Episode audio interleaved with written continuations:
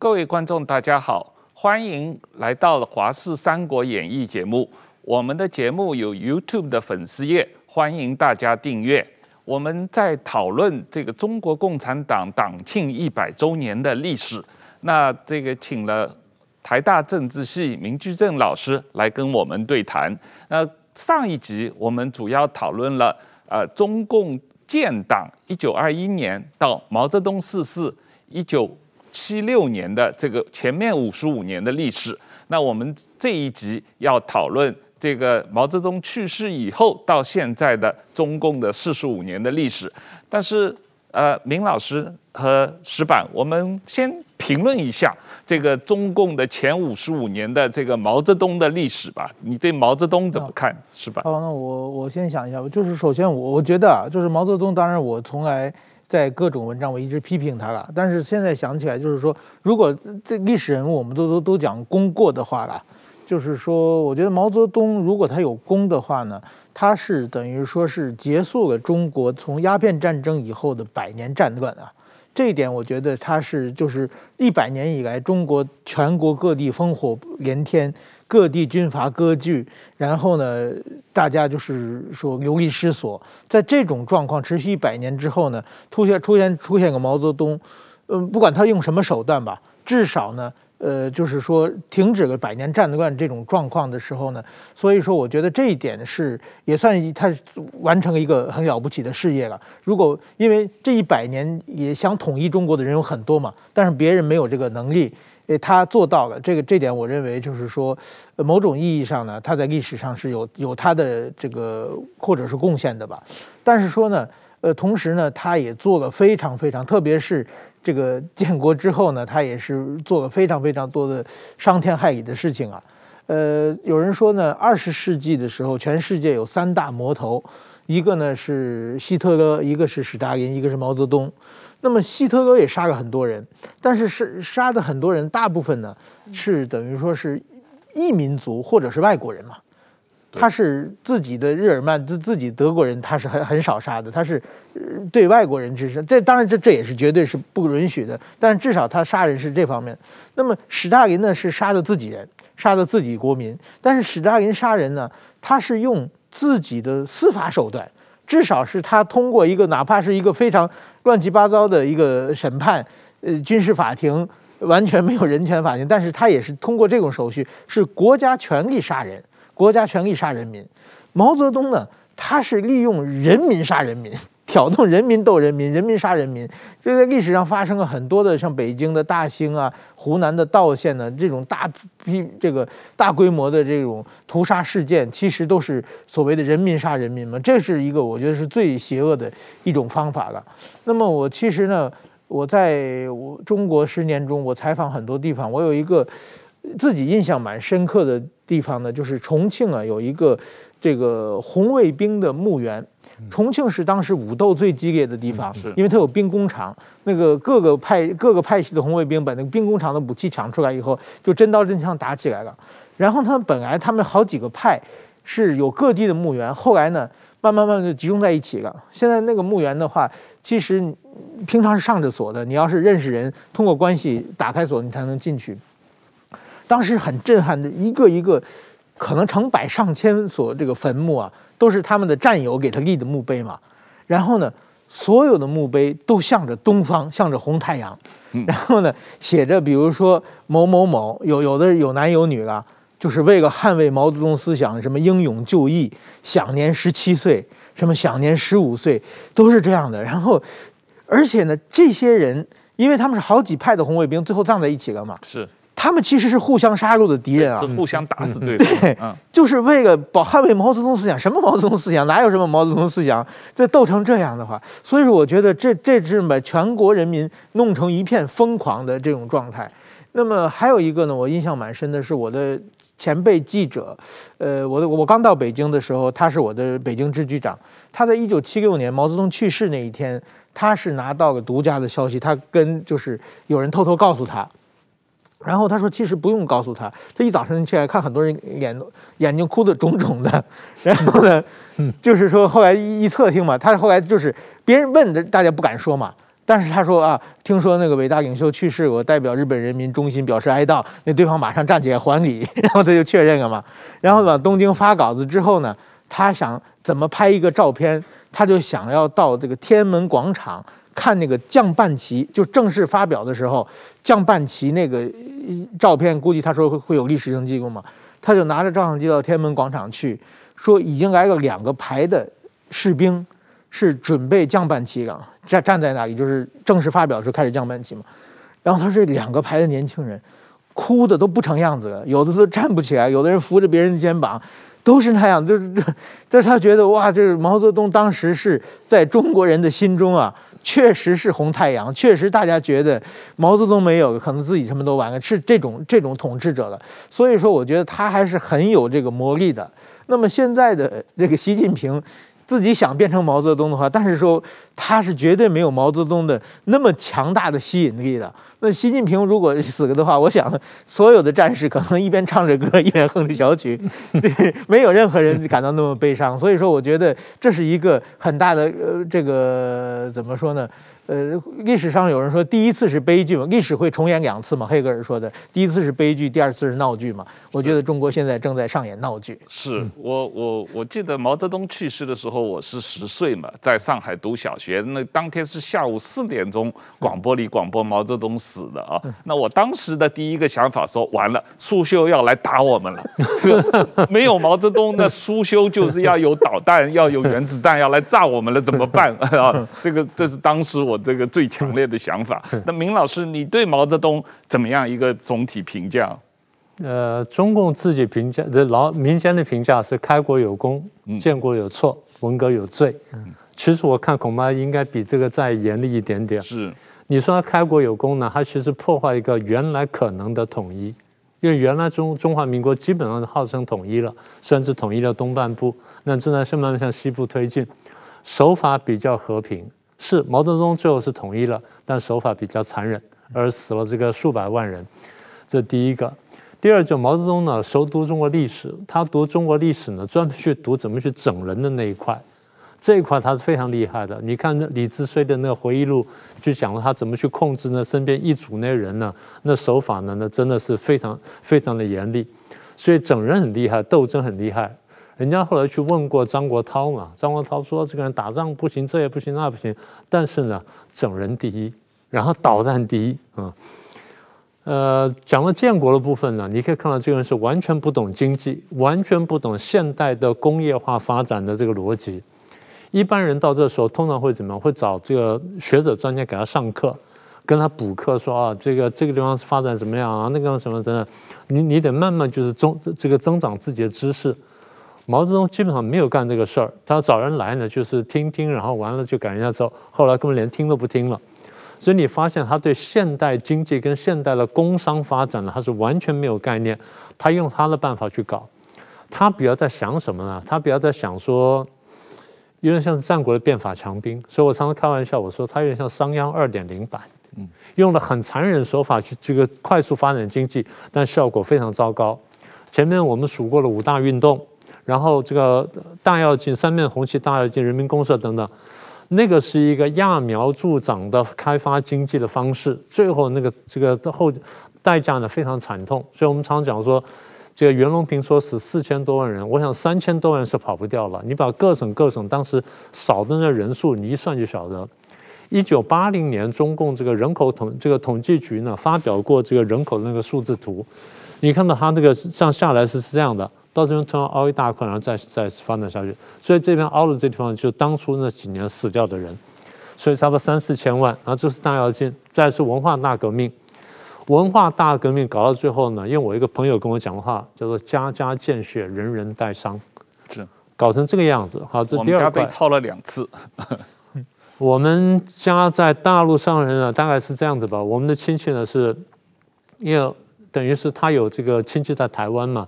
他对等于是有潜在通敌罪嘛，所以我父亲每次有什么风吹草动，我这个叔叔呢就下放去劳改，几年回来几年回来，多年之后我们在香港见面，我的叔叔虽然还活着，看起来比我爸爸老，他比我爸爸年轻五岁，但看起来比我爸爸老十岁都不止，他活下来了还不错了。毛泽东这个人呢，本人呢是一个基本上没有感情、没有人性的人，因为你看他身边那些那些这个卫士长或那些医官的回忆录，你就晓得他对很多事情他是无动于衷的。到了中南海这有一次呢，这个过大过节吧，他们这个找那杂草团来表演，杂草团就不是把这个堆高嘛，就有个小孩不小心从上面摔下来，脑袋着地，全部人吓得站起来。毛泽东看看若无其事，谈笑风生，根本没有感觉，所以就印证了说，就是说为什么他在搞政治运动这么残忍。当他去搞这个搞三面红旗的时候。他跟李志绥讲说：“哎，我们过几天要去搞那经济建设运动，可能要死一两千万人。”李志绥就想不通，说：“你搞经济建设，怎么会死一两万一两千万人呢？经济建设不是大家会吃饱饭吗？”毛泽东想到的肚子跟人家是完全不一样的，所以我比较同意刚才这个示范最后结论，就是他比较像是一个混世魔王。我们说这个这个本世纪三大魔王嘛，他毫无疑问可以排进去，所以。你刚刚讲说那个，刚刚讲到那个个人崇拜啊，应该这样讲，在当时的氛围下面彻底洗脑，从头洗到尾哈，你不会有第二种想法，你连骂共产党都是在共产党的思维模式里面去骂他，你不会跳出共产党思维模式外面去从外头去看，然后去骂共产党，所以那个情境是可以理解。今天呢，大家如果说投思想比较开放了，如果说真的这个习近平出出出了什么事情的话，大家反映跳船的反应呢，可能反而会比较真实。所以回头去看毛泽东，我觉得说，这个人真的是一个中国的混世魔王，把中国历史呢倒退了几十年、上百年都不止。是啊，是啊，是啊。我们来讲一下毛泽东去世以后的这个四十五年来的中共历史啊。那当然，这个第一是华国锋粉所谓粉碎四人帮嘛。那华国锋是毛泽东一手提拔的干部，但是他做的第一件事情是把毛泽东的老婆抓起来啊。那这之后又是邓小平上台把华国锋打倒了啊。当时华国锋实际上是大权在握，他是总。呃，中国共产党主席、军委主席，又是国务院总理啊。但是邓小平上来把华国锋打倒了。那这后面就是邓小平推动了所谓的中国的改革开放的路线啊。那中国的改革开放路线的所谓成功，很大程度上是跟美国对华政策的调整有关系。所所谓是这个学习了亚洲四小龙的出口导向的。这样一个来料加工、出口导向的经济模式，然后这个利用了美国推动全球化的一个产业链的调整，然后呃发展了中国的这样一个经济的状况。从这个角度来说，美国某种意义上是被中国共产党骗了好几次嘛啊。那在一九四零年代，美国曾经有在延安的这个哎，在驻延安的观察团，那个当时候他们都是呃写报告。回这个美国政府，这个罗斯福总统都说，这个共产党不是真正的共产党，他们是民族主义者啊，他们跟黄炎培一样啊，并不是真正要 这个搞革命的啊。那然后后来这个呃毛泽东这个呃过世以后，这个共这个美国对于共产党的理解又是被邓小平骗了一次啊。所以从某种意义上来说，呃。共产党在过去这个几，中国共产党在过去几十年的发展，同美国对华政策有很大的关系。石板你怎么看？嗯，首先我们讲的毛泽东啊，就是毛泽东后边变成华国锋，其实毛泽东永远是啊。他自己找一个接班人，因为他作为国家，他必须要储君嘛。嗯，找一个接班人以后，但是你接班人稍微只要有一点点权力他，他就把这接班人自己掐死。对，然后不停在历史重复。那么后来为什么选到了华国锋呢？是不是因为华国锋的脖子硬？是毛泽东手无力了，已经已经到最后了。如果毛泽东再活几年的话，华国锋也一样，也也也会被他否定嘛？因为他是不允许任何人向他挑战的嘛。那么，然后转到了邓小平。其实我觉得邓小平啊，怎么说？我我现在我们比如说我比我现在当记者嘛，我住在什么？我们当记者有一个规矩，就是如果说你那前任做的特别糟糕、乱七八糟的，天天不工作，呃，花钱也乱七八糟那种人的，你要当他的后人特别好当。你要一般的什么也不做的话，你就显得特别特别好。其实邓小平呢，很多是说他不改革开放英明伟大怎么样怎么样，那当然他是有国际观啊。但是更重要的，他就是把一个毛泽东混世魔王搞得天翻地覆的家里稍微整理了一下，就好像他就特别特别了不起了。只要他让不继续折腾。的话，中国回回到自然的话，这民间的活力自然而然就放出来了。他跟国际，你天天不跟人家咬牙切齿，不跟人家天天找茬打架，你只要跟人正常交往的话，你自己的外交也会搞好。其实我觉得，就是说，邓小平，当然，我觉得他很多就是说，某种意义上是从善如流啊，就是刚开始的改革开放几年，就是把该做的事情做到。但是说呢。呃，怎么说呢？对美国也是，就是说，其实我觉得，反而不是说邓小平他表现的太好，反而是美国、日本这些国际社会啊，对中国期待太高，太希望中国变成一个正常的国家了。所以说呢，他只要是什么也不做，大家就把钱、把技术、把很多东西给中国。所以我认为毛能在毛泽东之后当中国领导领导人的邓小平是个非常幸运的人。呃，明老师，我们刚才谈到邓小平啊，我自己总结邓小平主义基本上是两句话嘛啊，不管白猫黑猫，抓住老鼠就是好猫。第二就是不折腾啊。那这个呃，邓小平总体来说。对于中国改革开放，某种意义上，就像石板说的，它只是一种毛泽东的修正主义啊。所谓毛泽东说的“睡在身边的黑鲁晓夫”，就是把毛泽东做过分的东西修正一下，特别是在经济政策上啊。只要回到人的这自然本能啊，其实事情都比较好办一点点。嗯，今天大家常讲说邓小平是改革开放总设计师。他没有什么设计，摸的石头过河，摸着石头过有设计啊？因为他们原来讲的是指令经济嘛，这两块都非常清楚嘛。指令经济就鸟笼经济，你这个关了关了紧了，它就死了，然后一放一放就乱，一乱就收，一收就死嘛。所以它是一个恶性循环。那改革开放是真的到了七零年代末，实在没办法了，那被逼逼出来的，农民硬逼逼出来的。这我们看那个档案，我们都晓得。那邓小平做的事情就是把农民逼出来这种东西呢，跟他当年的三自一包的经验结合起来，弄出一个生产承包责任制。生产承包责任制，实际上农村的这个承包责任制，一九六零年代初就已经做过，有过的试验过，是有过的。那现在只是农民在那是底下没办法了，然后现在又又弄又弄一次而已。而那是好好笑的什么呢？那那一年呢，就七八年、七九年呢，这个年成不好，安徽很多地方交不上粮食，就只有那个地方交上粮食。那 安徽觉得，怎么你交上粮食了？一查发说，原来你们用这个办法，就不敢自专的就报上去，层层报报上去之后说，好吧，那咱们就这样干吧，也不是全开。当时我记得第二年的一号文件讲说开多少多少，就就哗就野火燎原烧开了。就后来你注意看，每年的一号文件被迫去承认前一年农民所做的突破，那叫做改革。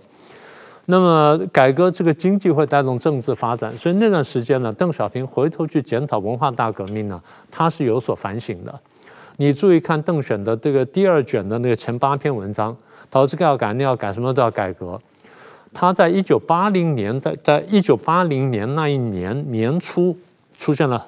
出现了这个比较震惊的这个转变，他当时讲说我们要民主，而他的民主是没有任何形容词啊，没有什么社会主义民主或者做共产党是民主中国特色都没有，就是民主。他当时认为要这东西，后来为什么会后退了呢？我跟赵子阳身边谈过这事情，啊当时呢，邓小平真的是想要民主，可是被多波兰的团结工会给吓到，嗯。团结工会一下声势浩大，然后觉得说这下不行，这会丢政权，丢政权就会掉脑袋，所以就后退了。所以基本上做的事就是经济右转，政治左转。政治左转标志就四大坚持嘛，而四坚持核心的就是党的领导，就这个问题。那后来当然就是搞什么反资产阶级自由化啦，清除精神污染等等，也都历次搞了多次这些政治运动，只是规模相对比较小。那么美国呢，在这个时候攻逢其盛。美国最早是因为要扶持中共的去对抗苏联。从美国看起来，中共太弱，弱到对苏联不构成威胁，这样对我帮助不大。所以要让这个中共能够对苏联要有所威胁，得强大一点。所以美国得帮中共强大一点，先帮军事，然后再帮经济，再帮科技，慢慢把扶起来，让它变成一个可信的一个威胁。这样的话，这个苏联就分心了。在这个过程当中呢，美国想说，我是不是能够想办法去转变中国共产党，让它越来越经越经济越来越像我们之后呢，产生中产阶级什么等等，然后最后民主化。呃，这个叫做古典民主理论。古典民主理论不是不对，而是它不是适用所有国家。古典民主理论适用一般的威权国家，但是不适用于共产国家。所以后来这个美国历任的总统呢，都误信了这个古典民主理论。从卡特、雷根、克林顿，然后两个布希，怎么等等一路走下来，都是这套理论，一直到川普才想清楚。所以换句话说，之前呢，这个美国的很多领导人呢，一方面想要说把中共扶起来去对抗苏联，另外一方面等到苏联倒掉之后，希望说让中国继续经济发展。等到你经济发展到一定程度，中产阶级出现的时候呢，你就民主化，我们就彻底解决问题了。结果没想到中共更加厉害，中共有一个百年马拉松计划，我就是利用资本主义的这种心情呢，或这种心理呢，我来拿到最后，把这个绞死你的绳子从你手上拿过来，然后去绞死你，我可以做到这件事情。那中间还有一个小插曲，华尔街跟美国这些。跨国的科技大公司发现中国大陆是一个或者是很大的生产生产的这个工厂，或者是一个很大的市场，所以这两个呢对他们来说有极大的吸引力，所以到那边去投资或去买卖等等，最后呢给了中国很多的科技技术乃至资金，那么养养大了中共，所以一直走下来，你刚刚讲说中国中共这几十年发展呢，跟美国的帮助脱不开关系呢，一点也不错，美国人自己想通了嘛。所以后来这个川普也好了，彭斯也好，或者说蓬佩奥演讲呢，都提到这点，说这二十这个十几二十年来呢，我们把中共呢重新帮他重生起来，这话一点都不错的。那今天终于说到川普的时候想清楚了，要扭转政策，然后拜登现在基本上是跟着这政策走。是啊，是啊，这个呃，所谓你刚才提到的美国的这个呃民主化的古典民主化主义的理论，在台湾、南韩似乎是成功的，的啊，但是对于中共的这个呃是是不适用，完全不成功。那这里面一个很大的转折点，你刚才谈到了这个团结工会对于中共的教训，或者苏东这个共产党倒台对中共啊引起的这种警惕啊。那我们谈一下六四民运，呃，整个跟中国的中共的这个。邓小平改革路线的一个冲击，就是所谓呃政治呃向左转，经济向右转的这么样一个状况。那呃石板，你对这个问题有做过蛮多的研究啊。作为六四民运整个呃发生没有多久啊，这个苏东的共产党倒台啊，那为什么中共中国这个民运就没办法成功，而苏东？共产党就会倒台。我觉得有一个蛮大的，就是说中国当然说共全世界的共产党全是无无神论，但是不管是在苏联还是在东欧，其实宗教色彩还是蛮浓厚的。波兰是天主教势力非常强大。中国的无神论是彻头彻尾的无神论，所以说呢，他做事是无没有底线的。他们就是说，呃，怎么说呢？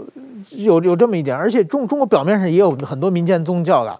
但是说民间宗教，我在北京十年观察了，这个确实是啊，他们都是，就是他们不是说在不是信神，他们是跟神做生意。就是说我今天我比如说我儿子要考大学，今年过年春节之前我烧第一炷香到雍和宫，对不对？我儿子考上大学，我给你捐一个门槛，然后你要没考上，我以后再也不来了。神在谈判，然后呢，所以说呢，都是有条件的。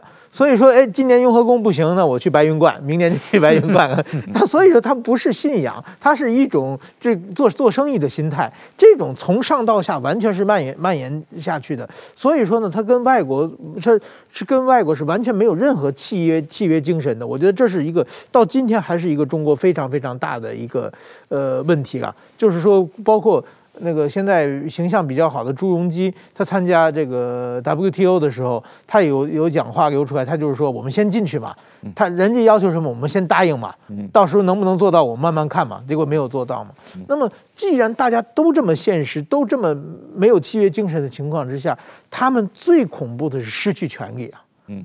那么如果有契约精神的话，那我可以有一个退出机制，我可以体面的下台，下台以后你又不清算我嘛。但是说从上到下。都是这种超级现实主义的，所以说我觉得邓小平他对于这个政治改革方面呢，他想的政治改革，他邓小平的改革呢，就是让人民能够生活更更加好一点，好一点目的的话呢，你们要对我感恩戴德，对我感恩戴德，我的权力更巩固。其实他是这种逻辑在思考的。那么当这个国国民的生活经济稍微再好一点的时候，大家开始要求权利的时候，他就恐怖了，他就害怕了。我的权利一旦消失。被你们夺走以后，那么我们就被清算嘛。就是后来传说这个没有证实，就是当这个邓普方是很同情学生的，呃，他晚上到邓小平家里去，然后就是说让邓小平不要戒严，然后邓小平就是说如果不戒严的话，我们全家都会被搅成肉酱。就是他是这种想法，所以说这种我觉得，其实，在共产党统治这个彻底无神论之的领导之下，所以说这些人他们只相信权力，只相信权力的话呢，没有任何的契约精神。这几点呢，是今天的中国的各种问题凝缩在一起的问题。六四的原因，我认为这是一个很重要的原因。是，就是说他害怕，如果失去权力要受到报复，对，所以他不能够放弃任何权利，而且呢，不但是要。要不能放弃权力，而且要拿到更大的权力，而且是子子孙孙要传下去啊！这样一种思维，造成了整个共产党的权贵化啊，这样一个状况。那这个。共产党的这个权贵化，这个所谓在权贵主义之下搞的所谓私有化也好，搞的改革开放也好，充分反映在下面江泽民、胡锦涛时期的整个中国的经济政治的状况。明老师，你觉得这个对于江泽民、胡锦涛时期的中共的历史，你的判断是怎么样看？我可不可以先回到刚刚讲说六四那件事情哈？嗯。说六四之后，中共为什么没有倒台？我觉得这个倒可以分几个方面来看。嗯，第一是个人层面。嗯，呃，大概就这一段时间吧，有这个流亡到海外的这个中共的这个高干子弟呢，或者检讨这一段，好像引用了李锐的话，他说：“如果从个人层面来看呢，就赵紫阳的软弱是赵紫阳个性上相对来说是比较温和的，从共产党角度来说就叫软弱。”因为在那个关键时刻，你如果不能够，呃，下定大决心呢，下大决断的话呢，那这个犯了错误会非常大。在其实当当时邓小平还在重用赵紫阳的时候，我记得若我没记错的话呢，好像问过赵紫阳说，把军委主席让给你好不好？听说赵说不要，赵那时接了副主席。赵如果当时接下来的话，那后面的决断可能会不一样。这第一点。第二点，在那时候，当时要，呃，就是学生在天安门前面已经就是静坐一段时间，最后党内要开会要处理赵的时候呢，赵最后是选择了退出来。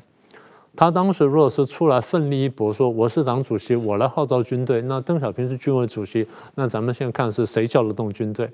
这当然是一个很大的风险，但至少呢有有一个一搏的机会。所以有人从个人角度上认为说他的软弱呢。呃，这是原因之一。当然，你后来看赵子阳的回忆录，他讲说：“我不想，我就是没有想制造动乱，没有想分裂党。”那这个可能是他对党的一片愚忠吧。那这是第一个层面。第二是从这个党的这个角度来看，刚才石板讲的很清楚啊。共产党怕失去权力，他们常常讲说：“我们一旦失去权力的话，就千万人头落地。”这话大家都听了很熟的了。所以他们真的是怕这东西。啊，大家没有注意到的，就是大家都以为六四事件呢只在北京镇压，不是？是六四事件是全国两三百个城市都在镇压，而且镇压的非常残酷。我有朋友当时没有参加，他是关在房门里，就最后人家，因为他是一个小小头头，中中头头。当时呢，他底下年轻人都出去了，都都到天安门前面去，都去示威了，都去支持了，去干什么？他晓得，他也不敢去，但是呢，也不敢不好叫大家不去。他把自己锁在房门里面，最后呢还被还要被追，他一直逃逃到广州，跑到那跑到那个广东边界，最后才被抓回来。那也就是说，根本没有没有空间。就那个时候，你必须要表态很明确。共产党就是对于权力的掌握呢是非常明确的，然后非常残酷的。另外一点是国际社会，国际社会当时最早是关注中共，但是很快当波兰开始投票，然后其他方面开始出现变动的时候呢，全这个欧美世界的这个关注力呢就全部跑到欧洲去了，就看说欧洲怎么发展。所以一个是波兰，一个匈牙利，然后在捷克什么的。所以一旦注意力转过去的时候，就放就不太管中国，那中国人慢慢就稳定下来了。然后再来就苏联，所以一系列三年之内十个共产政权瓦解，大家根本没有时间去想中共，中共反而站稳脚跟。所以当时如果那边不出问题的话，那中共这边呢可能问题就比较大。好了，那即便是这样的，至少名义上欧美社会对中共呢，因为六四屠杀呢还有一个封锁嘛。那后来为什么部分解除了呢？因为美国要去打伊拉克，伊拉克跑去打了科威特，然后美国必须要这个老布希总统呢，必须联合国里面拿到这个中共那一票，中共那一票给了他之后，他才名正言顺出兵去打伊拉克。中共比较厉害，我跟你谈判，我跟你做让步，我怎么让让让步呢？我不投票支持你，我人缺席，技术上缺席，然后等于是我投了这个空白票。然后你们就通过了，然后我到外面开记者会呢，痛骂美帝国主义，我两面光。但中共从此之后担心的就叫反和平演变嘛，什么颜色革命啊、茉莉花运动等等。所以后来他对于香港反送中、新疆维吾尔的那镇压呢，都从这一系列思路来的。那我觉得没有没有垮台的，一方面是历史上的这个运气了，那二方面就是中共对稳定政权来说呢是有他一套。所以我才对香港问题这么悲观呢。这事情是这么来的。明老师，我们刚才谈了这个六四的情况啊，那六四以后没有多久，这个邓小平名义上退休，然后换了江泽民，换了胡锦涛，这个下面两任中共总书记的这个情况。那我刚才有问到这个问题啊，对，是，对你自己对这两个呃总书记的这个将近二十年的这个。这个执政你大概是怎么看的？嗯，江泽民应该这样说啊，他在原来在中北京中央，他是没有什么很雄厚的权力基础，虽然干过一机部部长啊，但毕竟他是一个比较科技官僚，技术官僚。对，然后到了上海之后呢，执政算平稳了。那最后就是阴错阳差的，邓小平先后把这个培植了这十几二十年的胡耀邦跟着赵紫阳换掉。然后最后临时挑挑的，最后呢挑到他，因为他处理上海的学运呢，跟那个《市井导报》的处理算是比较平稳，把他拉过来。所以江泽民到了北京之后，他在前几年在干什么事儿呢？就是巩固权力，因为他完全没有基础嘛，原来也不是培养他，他也没有干过组织部长，所以虽然有认得人，但是没有那种权力基础。等于邓小平真的叫手把手的帮他把权力巩固起来，因为江泽民再倒掉的话，他真的不晓得后面要怎么办。所以前面花了很大力量要巩固权力，他巩固权力只有一个办法，施恩，就是给给给些小恩小惠给人家。什么叫给小恩小惠给人家呢？简单说就是大家一起来闷声发大财。他讲过这个话的，闷声发大财就是大家去去去这个去赚钱，然后不要去管政治，不要去碰了，因为政治太可怕了。你们都晓得了，这六四事件什么等等，所以这样也无形中养成什么呢？养成官员的贪污。对，那为什么对权贵主义、对经商是啊，贪官污吏？好，那为什么这个有有有有钱可以贪污呢？简单说，当时呢，呃，一九八九的时候，外国这个投资什么引进来大概差不多七八年、八九年了，台商大概在七零年代末、八零年代初已经偷跑到大陆去，台商去的时候很快，港商就大量过去了，然后外商也陆续进来，所以那个时候外商进去呢，大概不到十年的功夫。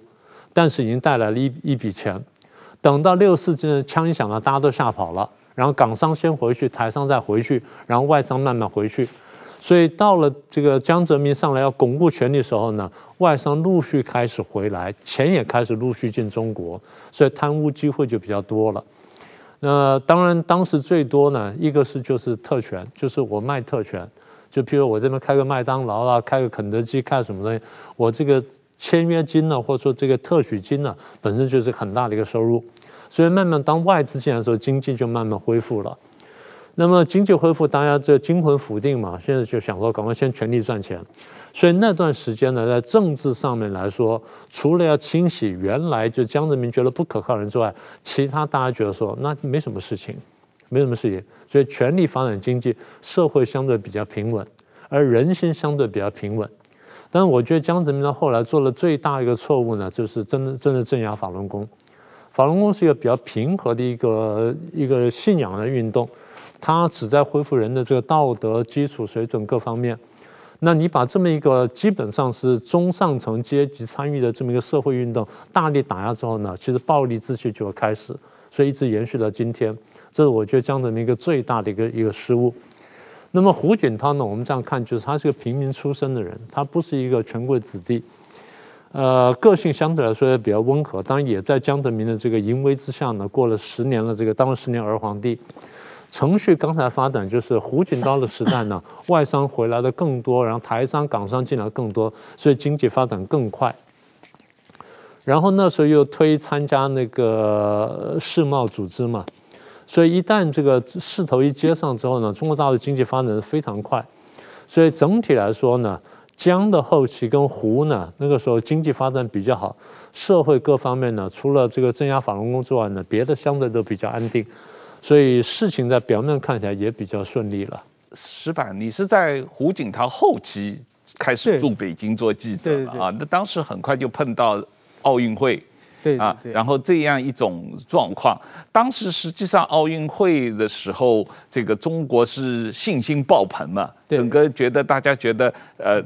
国家应该是一个比较更进一步改革开放的这样一个势头啊，但是没想到习近平上台以后，整个把这个改革开放的路线扭转了啊，把邓小平的路线又重新做了巨大的修正。那习近平现在他是想要做毛泽东二世，毛二世要做第二个毛泽东啊，他本质上是反对。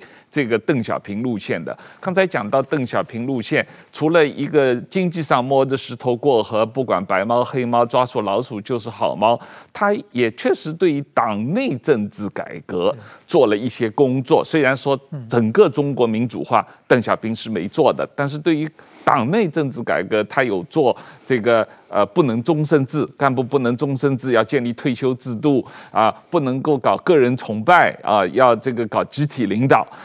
这些都是针对毛泽东的这个个人独裁，邓小平做了一些修正。但是习近平上任以后，等于是把邓小平的修正彻底废掉，重新走毛泽东的路线，搞个人独裁，搞个人终身制，怎样这这样一个政治路线？对，我现在先讲，我就是中刚才讲中国这个十几个这个共产党的最高领导人啊，嗯，江泽民和这个胡锦涛这两个是比较异类。就是首先呢，他们两个都是完全自己没有想到可能突然间上去，就是到了晚年以后突然坐直升飞机上去的两个人。那第一呢，我是江泽民。江泽民我在北京的时候啊，就是他那我我我江泽民时代我就开始采访，有一个就是很多当时故事，他住当时当年他在这个一机部这个电子工业部做司长。他们那个时候是万年司长，为什么呢？就是文革一结束啊，所有的老干部全回来了，对。然后有个部长，有十几个副部长，对。然后呢，他们在怎么算的话，这个等于说部长都七十多个，副部长都六十多个，等着永远等不到他们嘛。所以他当司长的时候就是很放松，说经常经常就穿着一个中国的老头衫啊，就白的那个呃 T 恤衫啊。然后拿个扇子，晚上以后在路灯底下看人家下象棋，而且呢，他有个毛病呢，容易支嘴，指点人家怎么的，所以别的下象棋的人都很讨厌他。人家就是是这么一个天天晚上拿个扇子在路灯底下看人家下象棋的这么一个人。然后呢，他当时有个部有个处长叫贾庆林，嗯，这个贾庆林呢是跟他关系非常好，他们家有什么活，那时候还有什么蜂窝煤要往楼上运啊，白菜往楼上运啊，那贾贾庆林外号有贾黑子，给。你给他干活嘛？他是司长，那贾庆林是是处长嘛？就给他们家干很多活。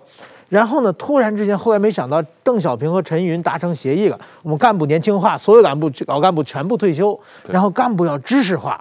哎，当司长里边，江泽民他学历好，上海交通大学，而且留过留过学，他就一下子就上去了。上去以后，后来因为电子工业部有什么胡锦胡启立的关系啊，他就一下子通通通就就运气好，就跑到上海当市长、市委书记，他他就突然升上去了。所以说呢，他到五十多岁的时候，他的人生认为他就司长退休了嘛。对，突然之间后面来一段辉煌，所以说呢，他是一个胸无大志的人，根本没想到嘛。所以说就就就就看见什么也没有没有想怎么处理事情。他不是通过党内斗争上去的这样的状况。那么胡锦涛。也是差不多。我当年我就是我也采访过胡胡锦涛是江苏扬泰州人，他就是他父亲呢是一个开茶叶行，也开这个也也也开当铺，就是所谓就是解放前啊。后来呢就是被斗成资本家嘛。胡锦涛考清华大学毕业以后呢，他到了甘肃做一个水利，他在甘肃还不错，做一个水利处长。对。但是说他他父亲呢文革的时候斗着被斗，然后自杀。上吊自杀呢，没有，当时没有死掉，就是但是身体一直不好，后来一年以后就去世了。但是那个时候自杀叫自绝于人民嘛，嗯，那是很重的罪。然后呢，胡胡锦涛他后来呢，就是文革刚刚快结束的时候，他回到自己的家乡以后呢，他想把父亲事平反，就是父亲如果资本家自杀，这个是很难听的，影响自己的仕途嘛。所以说他就是请客，请了就是说。呃，他们当时他们那个家里的县长啊，这个各有关处长、有关人士，结果呢说好大家来，结果呢酒席摆上来以后，摆个两桌，没有一个人出席，所以他没有办法的话，他就把扫地的那个服务员什么全请来。让大家把这个饭吃完了。后来我们去采访的时候，他是说，当年胡锦涛请过我们吃饭，其实是那个主宾都没有来的一场课。这个可能就是胡锦涛也是早年不得志，也不是党内精英嘛，也是就是他正好运在江西运气好，碰到一个宋平，后来干部年轻化，直接给他提，他和胡锦温家宝就提上去了嘛。所以这两个人呢，是完全属于过渡期的领导人嘛。他们就是所谓中国今后历史上，如果分成毛泽东时代、邓小平时代、习近平时代的话，江湖两个人就是邓小平时代的后边的延续的二十年嘛。对。那么，但是说有一个这两湖湖。特别是也都是邓小平隔代指定的。对，然后这两个人呢，他们有一个很大的问题，就是说啊，就是如果说台湾的李登辉是黑金政治，他把黑道和这个各种金钱交易引入政治的话，江湖也是这么一个角色。他们这二十年把整个中国变成一个拜金主义蔓延的这个时代，所以说后来所谓的贪污腐败各方面，因为他们就是拿好处换权力嘛，你要支持我，我就给你好处，让你贪污嘛，所以整个中国的政政风败坏都是从这两个人的责任也是非常大的。那么习换到习近平呢？习近平上来以后，习近平是年轻的时候，他就是首先他是党内精英的第二代嘛，他的政治上是很有抱负的，就是后来他从。父母就是说，他上清华大学，他父亲平反，他上清华大学以后，就是二十多岁就给这个军委秘书长的耿飚当秘书。对，他就是一路上在仕途上发展是他最大的追求嘛。所以说，他一直是准备好接班的。他所以，他跟江湖是完全不一样的。是，他年轻时候就他为了当官，跟第一个老婆离婚嘛。对对，对，对，他老婆要去英国留学，他不肯去，所以他为了当官，跟老婆离婚。对，所以是这样，所以但是说呢，他这个问题是呢。就是我，我常说他就是说呢，呃，只有情怀没有远见，想得很好，但是说呢，这个志志大才疏啊，他的志向很好，要把中国变成怎么样怎么样，但是没有实施的方法，而且呢，他这个人呢。还是就是说，因为自己的能力不强，这个学问也不深，所以说他周围呢有一群比他更差的人，所以习近平的整个团队、整个的班底是非常非常差的。所以说，我觉得这个是习近平最大的问题。你看邓小平，他学历也不高，但是邓小平他能用重用很多人、很多人才。现在所谓的习家军，不管什么蔡奇啊、什么黄坤明啊、什么，基本上都是。